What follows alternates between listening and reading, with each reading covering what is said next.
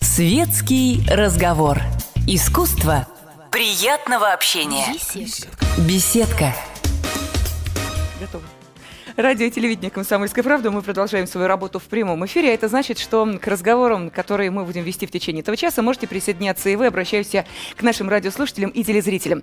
И а, сегодня к нам в студию пришел ведущий Первого канала, радиоведущий, журналист. Он ведет проекты «Достояние республики» и «Минута славы мечты сбываются». Это Дмитрий Шепелев. Здравствуйте. Дмитрий, здравствуйте. Здравствуйте, очень приятно здесь быть. Ну, а также в студии я, Елена Фойна. Кстати, давайте уж, коль заговорили о славе, ну, вам-то вкус славы ведом. Еще в детстве вы его ощутили, и телевидение вам тоже ведомо. Что называется, неожиданно для ваших родственников это произошло. Вот давайте прям от истоков и корней начнем. Все-таки родители у вас технари. Да, по-другому и не скажешь. Добрый день. Да, когда вы на, наброс, набросились. Простите. Да, выходной день, несмотря на то, что город в пробках. Спасибо большое, что вы меня пригласили.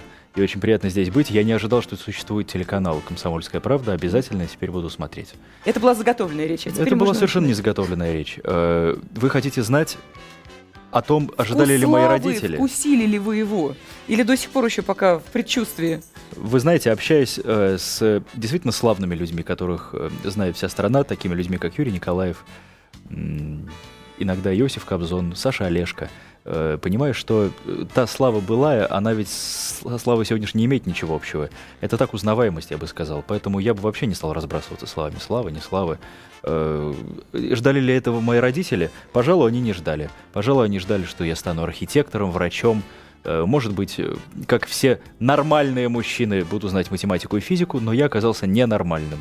И поэтому занимаюсь тем, чем я занимаюсь, к счастью, думаю, родители мной гордятся. Угу. Вы бы сами гордились, если бы вас, допустим, пригласили на вновь создаваемое общественное телевидение?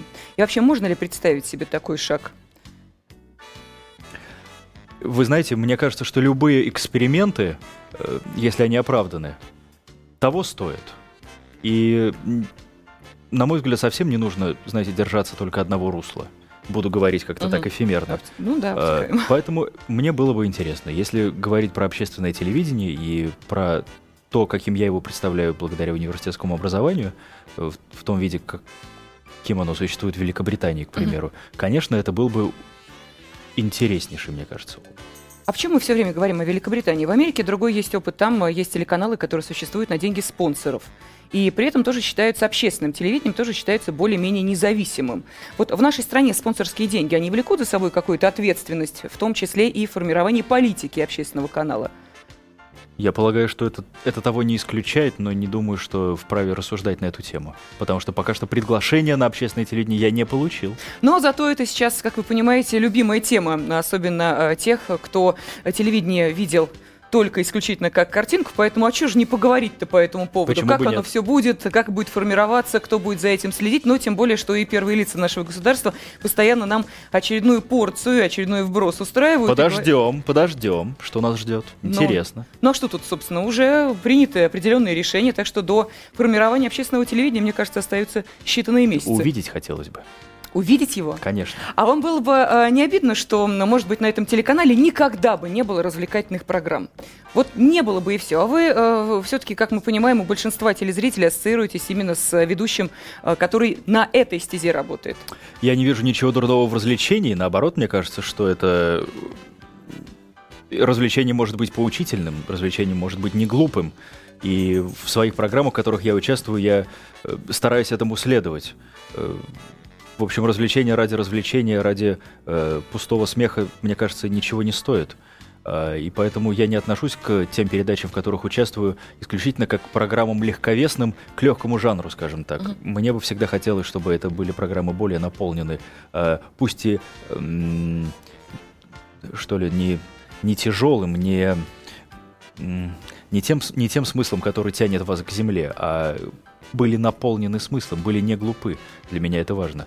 А предмет того, э, будут ли э, программы развлекательные или не будут их на общественном телевидении, я полагаю, что так много развлекательных передач существует на сегодняшний момент, и так мало э, передач, которые действительно могли бы быть полезны, даже в образовательном смысле, может быть, я даже и рад, что развлекательных передач, может быть, первое время не будет на общественном телевидении. Хотя мое глубокое убеждение, что даже самые умные, самые образовательные образовательные передачи все равно, как говорил Лев Дуров, эм, э, дрессируя, поучай и развлекай. Так что вот мне кажется, что даже в образовательных передачах нотка развлечения все-таки должна быть. А, готовы ли вы, а, сейчас, ну, пофантазирую немножечко, в школе все-таки решили уделить этому время, готовы ли вы, а, если вдруг поступит такое предложение, мы понимаем, что общественное телевидение, ну, по крайней мере, вот на данный момент собирает первый взнос, это будет деньги, разумеется, государства, иначе такую сумму не осилить, не поднять э, частным лицам, Никак. но уж тем более не собрать людям, которые не очень понимают, а что, собственно, они за телевидение платить должны. Все же есть. Все есть, да, вот это. Вот, Смотрели. вот, правильно, да. Альтернативу всегда можно найти, выключить и вообще забыть об этом. А так вот, если вдруг э, вам предлагают пойти работать на это общественное телевидение, но э, поскольку бюджет не очень велик, за очень маленькие деньги, а может быть чисто за идею, вот вы бы согласились на это? Мои самые счастливые годы в жизни прошли в тот момент, когда я зарабатывал сущие копейки. Считайте, не зарабатывал ничего. А то, что зарабатывал, тратил на еду. И несмотря на это, это были самые счастливые годы в моей жизни и самые увлеченные годы, когда ты существуешь не, не ради того, чтобы оправдать свой гонорар, а ради того, что ты горишь э, идеей. И мне кажется, что в этом и есть главный какой-то секрет э, творческого вдохновения, этого поиска, этой жадности творческой, когда ты не за нулями гонишься, не за счетом своим банковским, не за статусом дорогого ведущего, а именно делаешь то, во что искренне веришь и, более того, горячо увлечен. Э, поэтому я бы не стал мерить э, успех того или иного проекта деньгами. Э, спрашиваете ли вы, стал бы я участвовать в чем-то, если бы этот канал не смог оплатить все мои потребности в свежих лилиях и шампанском дорогом в гримерной комнате? Стал бы. То есть фраза «за такие деньги я бы из дивана не встал» — это не про вас? Мне бы не хотелось превратиться в такого человека. Угу.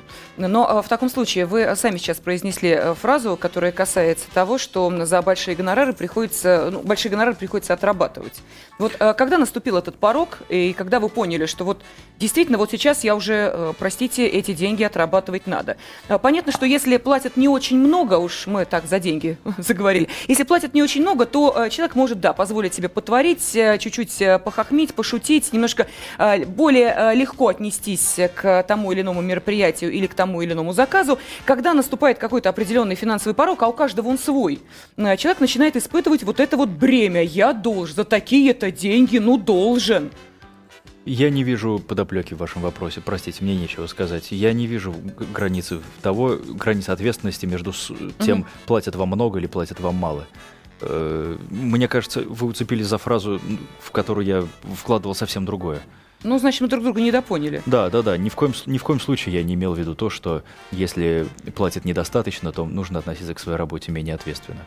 Ну, в конце концов, я все-таки надеюсь на то, что продолжаю делать то, что я искренне люблю, а не потому, что мне за это платят. Нет, не менее... Э, легче относиться к этому, легче. Ко всему нужно относиться легко. Ребята, жизнь веселая штука, жизнь легка. К ней нужно относиться именно так, независимо от того, какой у тебя гонорар а легко относишься, будут и гонорары. Вот и все. Замечательно. Если бы ваши слова да, различным э, начальникам, коллегам в уши, э, которые, к сожалению, не разделяют этой точки зрения, нет, официально разделяют, улыбаются прекрасно, и фразу Григория Горина «улыбайтесь, господа» никто не отменял, но, с другой стороны, мы прекрасно понимаем, что за этими улыбками э, порой скрываются, ну, в общем, такие зубы, которые акуле не снились. Ну, no. Не, ну не mm-hmm. такие, нет. У вас, у вас всего, понимаете ли... Как... Всего 15 их. Да. Давайте следующий вопрос. Где остальные 10 рядов, которые должны быть для того, чтобы быть настоящей телевизионной акулой? Не готовы продемонстрировать? Ведь я все еще расту. Я, у меня же а, еще растущий еще... организм, я юноша. У вас еще зубки юноша. не появились. А, поэтому зубки появились, сменились, но еще не все ряды, так, так сказать, у меня э, обострились. Угу. Пока что я жадно глотаю. Хорошо, ну буду, будем надеяться, что не ваших коллег. Так, кого глотать? Не знаю. Гримеров, осветителей, костюмеров. Если там. только. Есть кого глотать. Если только. Ага, грустно сказали вы.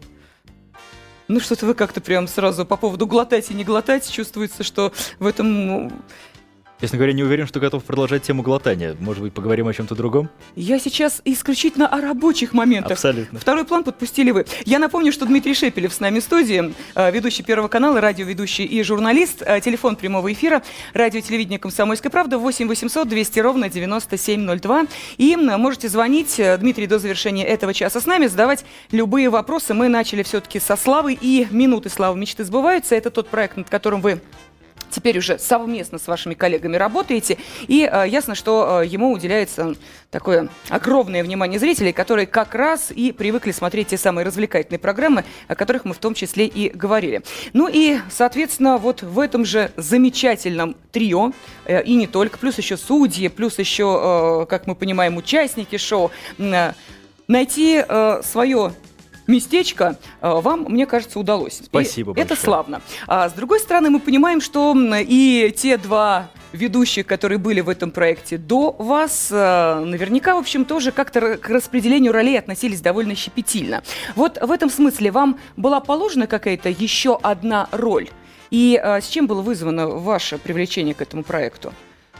Вот уж как я там оказался, совершенно мне неизвестно. Э, спросили, если я правильно помню, мне просто задали вопрос, готов ли я провести один из праздничных эфиров, такая практика существует. На что я ответил, почему же мне не провести все остальные.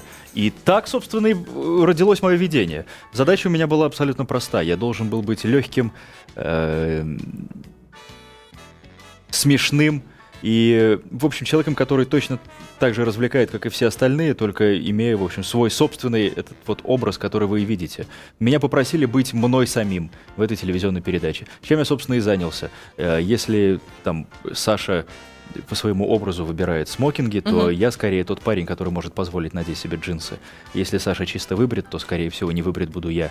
Если Саша э, тактичен, то я могу сказать то, что думаю. Собственно, вот на этом контрасте, мне кажется, и построен этот образ. Мы воюем за нашу Златовласку, за Юлю Ковальчук, и более-менее удачно это, это, это делаем. Вот так вот распределены наши роли приблизительно. Никто не тянет одеяло на себя, абсолютно убежден, что каждый на своем месте. До тех пор, пока мы не вытесним Златовласку и не останемся один на один. Ага, и потом пойдет битва гигантов. Дмитрий, перед вами поставили, э, на самом деле, самую сложную задачу. А, поскольку, если актеру говорят, ничего не играй, играй самого себя, человек теряется и не понимает. Но, понятное дело, актер пластилин, а телеведущий, он в так, при такой задаче не теряется, играй самого себя. Судить вам, сам. ну раз вы сказали, что все мне удалось угу. в этой передаче, э, значит, какого-то успеха я добился. Угу. Я, я стараюсь не относиться к своей работе как э, Сизифову труду, когда нужно затолкать камень куда-то вот куда-то на какую-то высоту, неподъемная эта работа. Я стараюсь э, относиться ко всему происходящему очень легко и с удовольствием искать удовольствие во всем происходящем. То есть камней на вашем пути вообще не встречается, которые на гору затаскивать надо? Но ведь есть то, что человеку не очень нравится по жизни. Например? Да, господи, боже мой, да все что угодно, начиная от каких-то бытовых вещей, которые тебе не очень приятны, но делать их надо, и заканчивая какими-нибудь глобальными обязанностями, которые тоже, ну, мягко говоря, э, нужны для того, чтобы, может быть, там сохранялась какая-то преемственность поколений, там, э, звонить постоянно э, родственникам, узнавать, как они услышивать их. Там, Это да? знакомо. Ну, ну вот, понимаете, э, я об этом говорю, я сейчас не, забыли о работе. Я говорю как раз вот об этих обязанностях. Вот э, такой камень есть в вашей жизни, который надо все равно, вот надо тащить? Да, наверное, он есть в жизни каждого человека, просто я стараюсь замечать то, что мне нравится, и совершенно не обращать внимания на то, что мне неприятно. И как-то делаю это так вот походя, и все. И получается... Слушайте... Я очень надеюсь на это. Я стремлюсь к какой-то гармонии. Поэтому надеюсь, что когда-то ее обрету. А, помимо гармонии, экспериментаторство э, вам знакомо? То есть вот взять, начать с нуля, причем э, начать так, э, когда все говорят, ну что ты, вот здесь ты точно успеха не добьешься, это вообще не твое, и не делай этого никогда. Такое несколько раз происходило в моей жизни, когда я дважды в своей жизни менял город жизни – простите за этот неправильный русский язык. Э, я жил в Минске в какой-то момент совершенно неожиданно для других, но почему-то абсолютно предсказуемо для меня я переехал жить в Украину, в Киев. И чувствовал себя более чем комфортно. Для меня это не было глобальным потрясением. Э, и когда, казалось бы, все было в порядке в Киеве, я собрал вещи и уехал в Москву, когда совсем не должен был этого делать и не хотел, в общем, этого делать, хотя, не скрою, всегда мечтал. Э, и вот уже три года я живу в Москве, и, в общем, по-прежнему надеюсь на то, что я не, не растерял свое это желание экспериментировать и не набрался страхов, когда уже не решаешься предпринять какие-то шаги. И вот эту легкость я бы очень хотел сохранить. Угу. А вы а, вообще по натуре человек легкий. Вам вот а, подобные там сниматься с одного места, перемещаться в другое, это за собой что тянуть? Скарп вещей, каких-то отношений, там звонков, адресов и прочее? Или разрываются все, там вещи остаются на старой квартире, и вы вот в чем есть переместились? На тот момент, когда я переезжал, у меня было действительно немного что перевозить, поэтому, в общем, никакими... Не обросли скарбом. Да, никакими подобными вещами я не оброс. А то, что касается каких-то связей, людей, я рассчитываю на то, что если куда-то перемещаюсь, то самые нужные люди остаются со мной, а вот что-то ненужное отпадает. Э, поэтому я наоборот считаю, что не рвал географию, а просто расширял ее. И с радостью могу сказать, что мои самые ближайшие друзья по-прежнему живут в Минске, где я не живу уже около 10 лет. Угу. И э, удается сохранить вот эти отношения дружеские, или э, друзья тоже начинают постепенно так отсеиваться, выкристаллизовывается вот, не знаю, там один-два человека, которые уж точно будут с вами? Я стараюсь философски к этому относиться. Да, э, многие люди действительно отпадают, они пропадают, они становятся неинтересны. Н- не исключаю, что неинтересным становлюсь я. Э, но остаются самые важные люди, э, самые близкие. И это нормально. Более того, я рад тому, что появляются новые. И вот это для меня самое главное. Угу. И я недавно прочел фразу, ее приписывают Майку Тайсону, не уверен в том, что он действительно ее выдал, но все-таки э, она мне запомнилась. Когда, сказал Майк Тайсон, ты идешь наверх, твои друзья узнают, кто ты, а когда ты падаешь вниз, ты узнаешь, кто твои друзья я верю в то, что остаются самые важные люди. Ну, вы знаете, Дмитрий, существует и э, другая, как мне кажется, не менее точная фраза о том, что друзья познаются в радости да, потому что э, в беде, как это не парадоксально, найдется человек, там, 10 человек, которые посочувствуют, пожалеют, а, кто-то из корыстных побуждений, кто-то для того, чтобы, может быть, казаться самому себе, вон, какой я ему помог. Да, а вот когда радость, когда у человека все хорошо, когда вдруг карьера взлетает вверх, вот такое испытание э, не выдерживают, как правило, люди. Вот как это неудивительно. Мои ближайшие друзья совершенно безразличны в определенном смысле слова к тому, чем я занимаюсь, и не придают этому сверхважного значения. Поэтому э, мы по-прежнему очень близки, и довольно часто видимся. То есть ваша московская квартира для них открыта? Абсолютно. Да. А, то есть э, нет отговорок, что, извините, сейчас у меня гастроли, послезавтра у меня съемки, через три дня, извини, не могу, через неделю тоже, но вообще приезжай, как тот самый киевский дядюшка. Нет, все несколько иначе. Я ищу аргументы, чтобы выставить их вон, потому что уже нет моих сил терпеть их в моей московской квартире. А они все валят и валят, эти приезжие из Минска. Ну что, уважаемые приезжие из Минска и не только, мы продолжим обязательно общение с Дмитрием Шепелевым и а, ведущий Первого канала, радиоведущий ведущий журналист, сегодня будет с нами в студии до завершения этого часа, так что оставайтесь вместе с нами.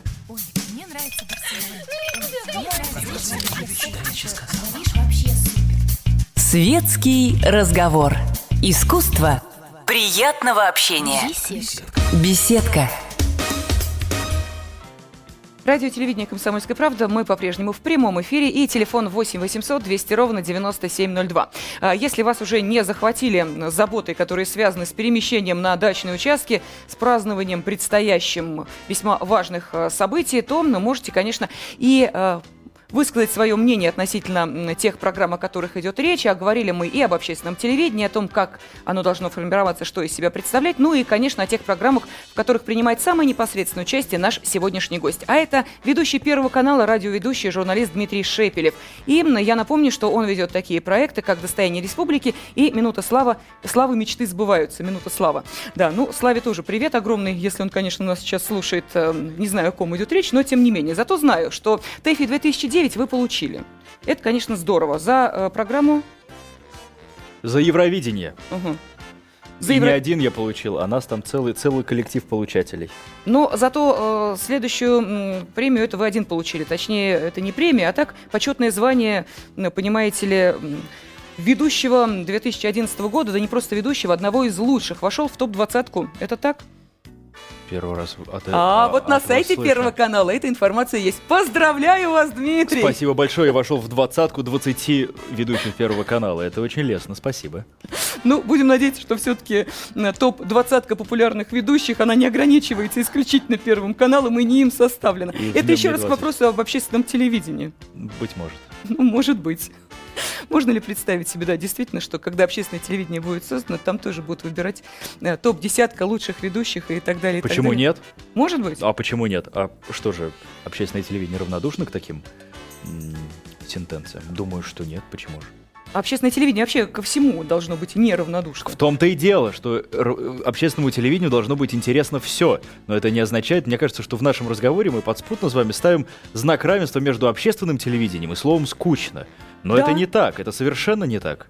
Почему? А почему? Ну, хорошо, а я объясню почему. Потому что, например, замечательный телеканал «Культура», который вы сами признались, вы смотрите с огромным удовольствием, и не только этот телеканал, но и другие похожие телеканалы, у нашего зрителя почему-то особого восторга не вызывает. Возьмите э, рейтинги и посмотрите, сколько собирает э, этот телеканал. Удручающие цифры. Однако каждый признается, что именно вот это для него эталон. Почему же тогда мы не пользуемся этим эталоном? Поэтому я и спрашиваю, если телеканал общественный будет создан, это не значит ли для людей, которые все-таки при привыкли э, во время досуга смотреть э, не те программы, которые заставляют их напрягаться, о чем-то серьезном думать, переваривать, размышлять, рассуждать, а не заставит ли он их просто отвернуться и уйти в другую сторону. А это потенциальная аудитория. А если телеканал аудитории не набирает, тем более живущий, не на государственные деньги, а так и планируется в дальнейшем, то, простите, судьба этого канала очень печальна.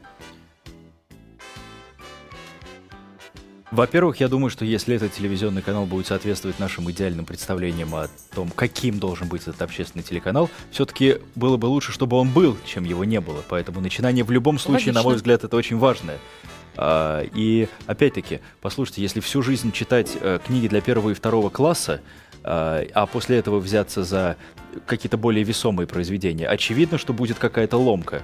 И не все с этим могут справиться, но это не означает, что нужно э, умереть и в, в обнимку с э, сказкой про каштанку. Ведь существуют и другие произведения, которые э, стоят того, чтобы люди его прочли.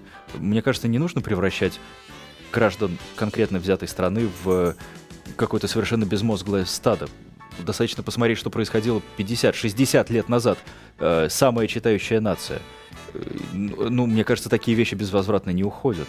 Поэтому, мне кажется, вы немного сгущаете краски. Да, действительно, сегодняшний зритель, э, не буду скрывать, избалован часто э, плохими, дурновкусными развлечениями, примитивными развлечениями. Это так, этого никто не скрывает. Действительно, это пользуется популярностью, это объяснимо. Но это ведь не означает, что не может категорически не может быть интересно другое. Сколько людей говорят вам о том, что они с интересом смотрят э, Э, телеканал, в названии которого есть слово география. Угу, да. Э, смотрит телеканал, в названии которого есть слово животное. Угу. Это не тупое развлечение. Это не смех над э, словами из трех букв. Это что-то большее. И эти телеканалы интересны. Так почему общественное телевидение не может быть интересно? Ведь оно не должно э, читать 24 часа в сутки скучным голосом диссертации телеканал может быть умным, но это не значит, что он будет скучным. Вот все, что я пытаюсь сказать. Спасибо. А, Борис, мы слушаем вас. Здравствуйте. А, здравствуйте. Очень интересная тема у вас, кстати, вот по общественному телевидению. Дмитрий, я хотел бы узнать, а вот если вдруг, ну не вдруг или как-то, один в один вдруг придет Киселев, НТВ, помните, в 90-е? И вот ту сетку он выложит на новом общественном телевидении. Как вы к этому отнесетесь? Только без демагогии. Там кто-то читает, не читает. Вот та именно сетка. Помните, когда мы выходили и защищали Киселева, если вы были, э, смотрели, вот ту свободу с Киселевым Сметковой. Помните, когда канал закрывался? Именно да, люди приходили сеточку. к Останкину для того, чтобы... Я сейчас немножко путаюсь. Вы говорите о телеканале НТВ вот того славного золотого состава или о событиях, которые были несколько месяцев, месяцев назад? Нет, нет, о старом составе. Так, и в чем заключается вопрос? Пользовалась бы популярностью то, что делал Евгений ну, Киселев видимо, и его команда да, наверное, на НТВ Борис 15 лет назад сегодня? Борис, Спасибо большое за вопрос. Вы, мне кажется, немного ставите в, в неловкую ситуацию. Кажется, сослагательное наклонение здесь совсем неуместно. Я единственное, в чем совершенно убежден, что телевизионные вкусы, э, да как и люди, они за эти, ну, как минимум 12 лет переменились. Поэтому стоит ли, сто, стоит ли возвращаться к тому? Угу. Задумался. Не, я мне, мне сложно дать какой-то разумный ответ на этот вопрос, и, и я скорее сейчас впаду в демагогию, чего вы просили не делать. Хорошо. Поэтому мне нечего вам ответить. Простите, Тогда... пожалуйста. Я думаю, что, знаете, любой... Вспомните себя год назад. Э, я смотрю на себя, э, каким я был год назад, и я понимаю, что сегодня это уже другой человек. Стоит ли возвращаться к телевидению 12-летней давности? Юрий, вы в эфире, здравствуйте. Здравствуйте. Я хотел бы спросить такой момент. Вот, допустим, я понимаю, что плохие вещи – это, например, алкоголь, табак, насилие. Э, на общественном телевидении, так, что, так как мы хотим, чтобы оно было положительным, как бы воспитывало э, молодежь и людей, как бы правильно, угу. где взять фильмы, людей и прочее с мнением или с таким видением, где нет вот того, чего я перечислил. Потому что на данный момент из всех передач, фильмов, рекламы и прочее, я одного процента не наберу без этих трех составляющих. У вас есть материал для телевидения? Или там все равно будет все то, что я перечислил? Ага, спасибо, Юрий. Я буду настолько не сдержан, что, наверное, не смогу с вами согласиться о том, что все, что нас окружает сегодня в современном телевидении, это алкоголь, табак и насилие. Во-вторых, я... Вы наверняка, как человек слушающий, смотрящий, вы прекрасно понимаете, что существует музыка, существует литература, существуют фильмы, в которых э, нет культа насилия и прочих грехов или вот этих слабостей, о которых вы говорили все это существует, и вы, мне кажется, сгущаете краски, пожалуй. А, я думаю, что смотрел бы на этот вопрос несколько иначе. Не, не в том, что есть какие-то темы, о которых нельзя говорить, делить на черное и белое, на хорошее и плохое. Я думаю, что плюс общественного телевидения может быть в том, что на нем могут открыто обсуждаться вещи, и в том числе те, о которых вы говорили. А, не будет вот этого вот нравоучения. Делай так, это хорошо, не делай этого, это грех, это плохо, это вредно и тому подобное.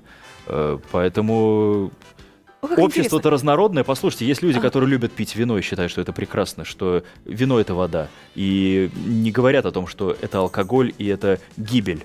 Есть люди, которые, наоборот, к сожалению, успеваются и умирают. Это две, две грани одного и того же. Но это не означает, что мы вообще не можем говорить о вине. Сколько прекрасных фильмов снято на эту тему. Скажите, отсутствие цензуры, а естественно, цензуры там не должно быть, иначе какое же это общественное телевидение, предполагает ли и отсутствие одновременно определенных норм морали?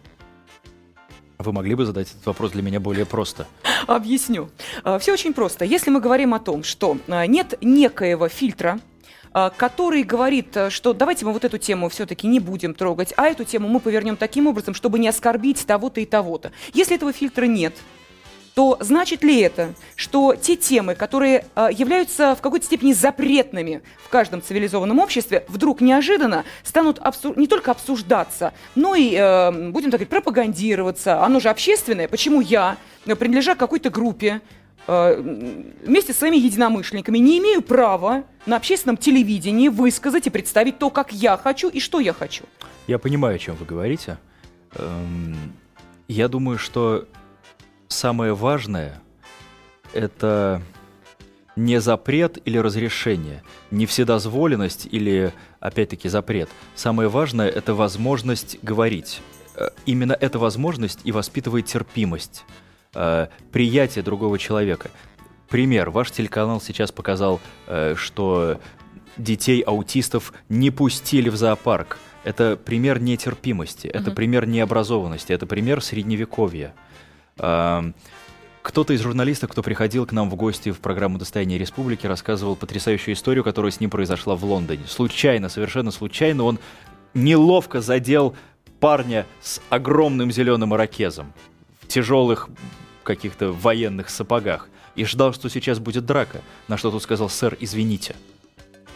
Вот, вот о чем я говорю. Э, вы можете быть кем угодно, вы можете говорить о чем угодно, вы можете э, настаивать на чем угодно, но у вас должна быть возможность говорить и возможность быть услышанным. без запретов. Это уже личное дело каждого, соглашаться с этим или не соглашаться, угу. принимать или не принимать. Но терпимость и возможность говорить, вот что, что кажется мне э, одним из главных, что должно быть в общественном телевидении. Я напомню, что в студии с нами ведущий Первого канала, радиоведущий, журналист Дмитрий Шепелев. Телефон 8 800 200 ровно 9702. И мы слушаем вас, Алексей. Здравствуйте. Здравствуйте, Алексей, город Екатеринбург. Здравствуйте. Скажите, вот у меня вот появился вот такой вот вопрос. Мне кажется, что попытка создания, например, общественного телевидения, это, мол, здесь будут говорить правду.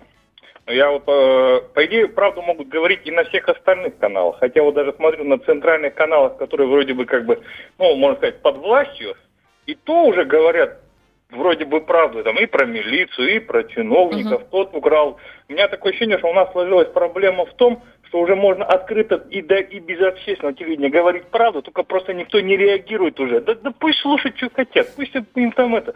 А нам-то что вот до этого? То есть мне, мне кажется, что здесь... Ага, да, Алексей, зависит... понятно. То есть не то, что неправду э, говорят. Говорят правду, но ее уже не готовы услышать. То есть не в состоянии услышать. Согласны с этим, нет?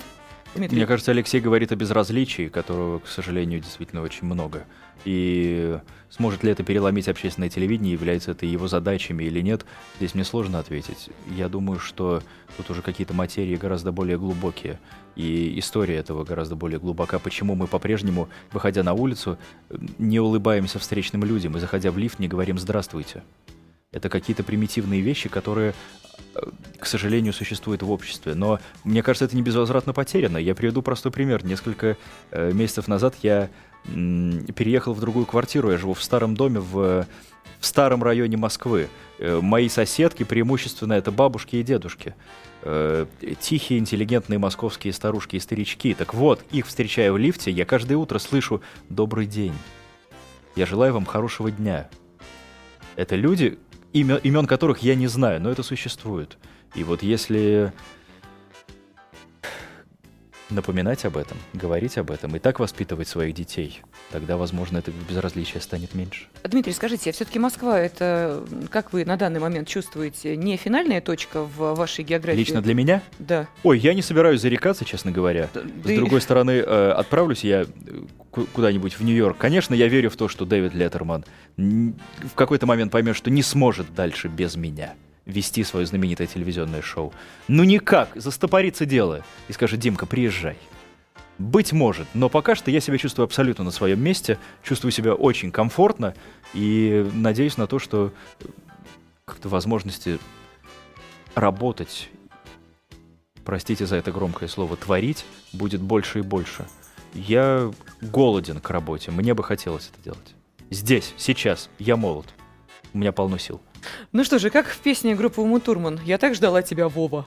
Ну, ну да, про приезжайте в Голливуд. Ну и э, у нас остается буквально несколько секунд. Вот э, короткий э, ответ, короткий вопрос. Мечта о своей программе остается? Это моя самая заветная мечта. Точка. Спасибо огромное. Сегодня в студии с нами был ведущий Первого канала, радиоведущий и журналист Дмитрий Шепелев. И я, Елена Фойна, благодарю всех, кто этот час провел вместе с нами. Всего доброго. Горячий кофе, светский разговор, интересные персоны, хорошая компания, беседка, уютное место для душевного разговора.